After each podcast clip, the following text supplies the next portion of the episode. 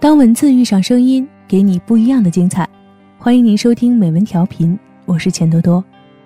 今天我为大家带来的文章来自作者摆渡人，文章的名字叫做《那个不要房不要车的姑娘，你才娶不起》。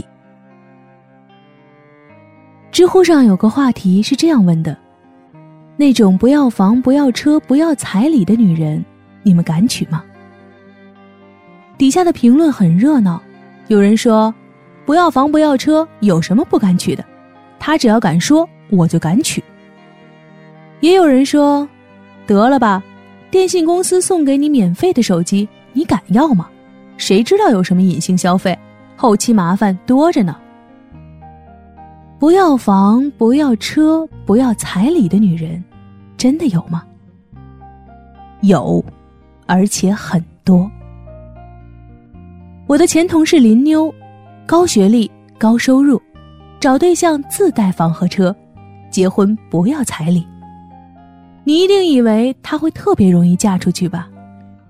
不，林妞现在还是单身。虽然她不要房，可她要颜值啊，要身材啊，要审美啊，要男方有一个好基因啊。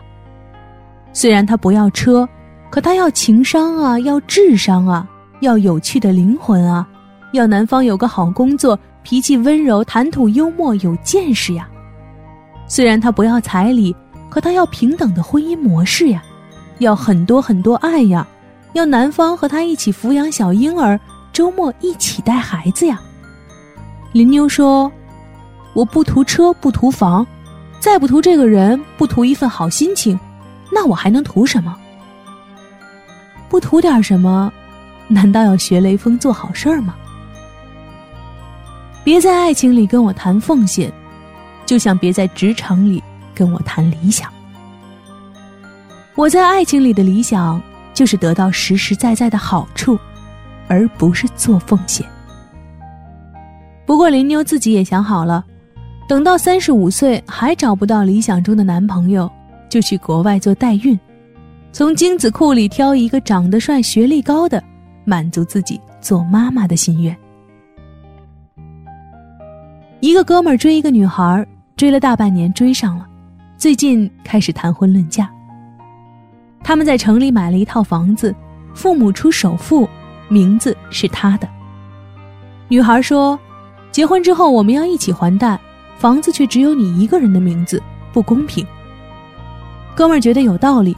就跟父母商量要给未婚妻加名，大家都同意了。到了登记中心，登记处的人问女孩：“首付出资比例多少？”女孩说：“我没有出资，我是因为婚后要共同还贷，所以才加名字的。”登记处的人解释：“没有出资比例就不能加名。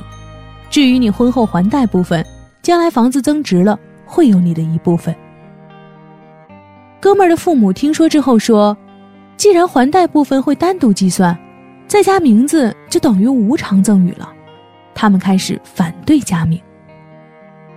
听说这件事儿的，有的说女孩太贪心，也有的说哥们儿的父母太不通情理。其实，在这件事里，登记处的员工解释的非常清楚：加名字就是占便宜，一点都没错。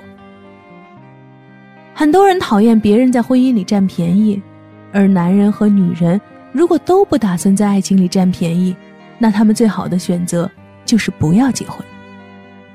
结婚本身就是为了互占便宜，你贪我的财，我图你的貌，这样的婚姻听起来很俗，却是最健康、最正常的。相反。婚姻里，不管哪一方做道德卫士，不许对方占一点便宜；或者不管哪一方做白莲花圣母，发誓不占对方一点便宜，这样的婚姻本身就是畸形，根本没有存在的必要。人是你追的，婚是你求的，最后你还不让人家占一点便宜？别闹了，大家都忙着呢。我闺蜜的儿子今年五岁。闺蜜已经开始指导她做家务，说一些很甜甜的话。她说：“现在还有女人愿意要房子、要车子、要彩礼，男人应该觉得庆幸。等再过几年，女人都自己买车买房，上得厅堂，下得厨房，能文能武，能绣花抡大锤的时候，房子、车子这些身外俗物就再也套路不到女人了。所以，她要从娃娃抓起，教儿子做一个暖男，这样才不会输在起跑线上。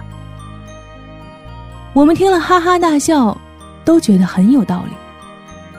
著名心理学家马斯洛提出需要层次理论，他把人的社会需要从低到高分为五层，分别是生理需求、安全需求、社交需求、尊重需求和自我实现需求。我们满足了第一层次的需求，就会去追求更高一层次的需求。女人在婚姻里。对房子、车子和钱的需求还处在生理和安全层面，是最基本、最底层的需求。满足了有房有车的需求，下一步就是对帅哥的需求，对吴彦祖和胡歌的需求。然后就是对暖男的需求，对小奶狗的需求。之后还有对有趣灵魂的需求，对精神伴侣的需求，对王小波、高晓松。和朱生豪的需求，看看这些，你就知道那些还在要房要车的女人，是多么的单纯而容易满足了。他们简直就是希望之光。一男的去相亲，很担心自己会遇到一个拜金女，于是他开场就问姑娘：“我没有房子，也没有存款，你会介意吗？”姑娘特别通情达理，说。怎么会呢？你只要好好努力，一定会好起来的，加油。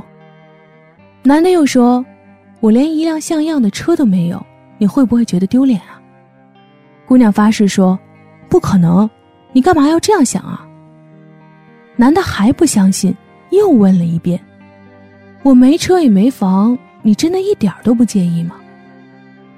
姑娘拍了拍他的肩膀说：“放心吧，我肯定不会介意的。”我又不跟你结婚。不要房不要车的女人，想要的东西往往比房车更贵重。所以，如果你没有房没有车，也没有情商没有智商没有颜值没有耐心没有照顾妻儿的基本技能，甚至还担心人家有什么隐形消费，别再纠结了。这样的女人，不要房，不要车。也不会要你。